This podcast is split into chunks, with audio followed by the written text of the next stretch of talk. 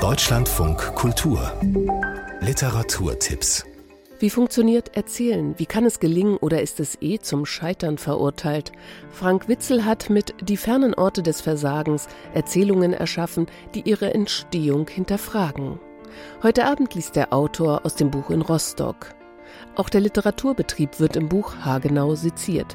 Ein Schriftsteller rastet aus, als er die Kritik vielleicht schönstes Buch in einem Klappentext liest. Schön das ist der Zugang zur Hölle der Beliebigkeit, die erbarmungsloseste aller Höllen, weil in ihr mit ausgestellter Gleichgültigkeit gefoltert wird. Die fernen Orte des Versagens. Die Lesung mit Frank Witzel. Heute Abend um 20 Uhr, andere Buchhandlung Rostock. Das Kafka-Jahr 2024 startet in München mit einer fulminanten Konzertperformance und Lesung. Schriftsteller Jaroslav Rudisch inszeniert morgen Abend mit seiner legendären Kafka-Band Der Prozess. Nach Das Schloss und Amerika widmet sich die sechsköpfige Band aus Tschechien dem dritten Roman Fragment Kafkas. Jaroslav Rudisch. Vor allem in Tschechien ist die Wahrnehmung von Kafka sehr dieser düstere existenzielle Autor. Man vergisst, dass man die Verwandlung oder das Schloss auch irgendwie mit Humor lesen kann. So Momente, wo man richtig lachen kann. Und damit ist gesichert, was die Veranstalter versprechen. Wir lernen neue Facetten des deutsch-tschechischen Schriftstellers Franz Kafka kennen.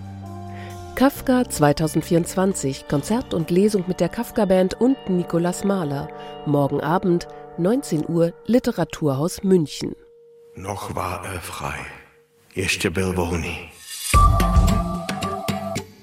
In den Grimmschen Märchen finden sich zahllose Rechtsbrüche, von unmoralischen Taten mal abgesehen. Eine Ausstellung in Kassel nimmt die Geschichten juristisch unter die Lupe. Ein Beispiel. Da prahlt der Müller vor dem König. Ich habe eine Tochter, die kann Stroh zu Gold spinnen. Rumpelstilzchen weiß die Situation für sich zu nutzen. Er macht ein unmoralisches Angebot, äh, indem er dann das Kind der Müllerstochter gerne mitnehmen möchte. Sagt Jan Sauerwald, Programmleiter der Grimmwelt Kassel. Aber es geht im Grunde hier in diesen Kapiteln darum, dass die Besuchenden einordnen, was für eine Position habe ich eigentlich zu dieser Figur. Drei Märchen fordern stellvertretend die Ausstellungsbesucher auf, die Ambivalenz der Charaktere zu untersuchen. Gut und böse, Recht und Unrecht. Die Ausstellung thematisiert auch die Hintergründe der moralischen Ansprüche an die Märchen.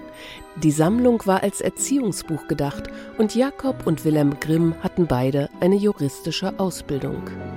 Akte Rumpelstilzchen, eine Spurensuche in Märchen und Recht, die Sonderausstellung der Grimmwelt Kassel bis zum 14. April.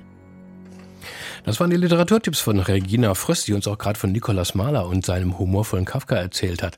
Am ähm, Donnerstag, übermorgen, ist er bei uns zu Gast hier in dieser Lesart.